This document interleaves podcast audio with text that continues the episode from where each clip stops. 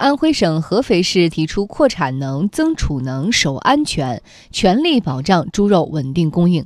据介绍，合肥市已经储备活猪三万头，冻猪肉三百吨。来听央广记者梁明星的报道。目前，合肥储备活猪有三万头，约一千五百吨，冻猪肉三百吨，猪肉消费总体上比较平稳。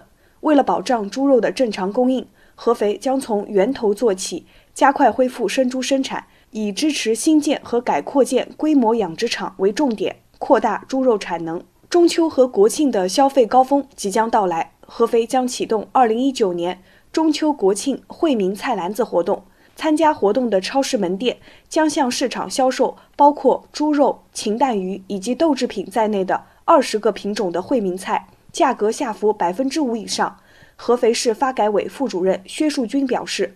目前已经实行猪肉市场价格每日监测上报制度。若食品价格类涨幅出现明显波动时，将及时启动惠民菜篮活动，保证居民生活有序进行。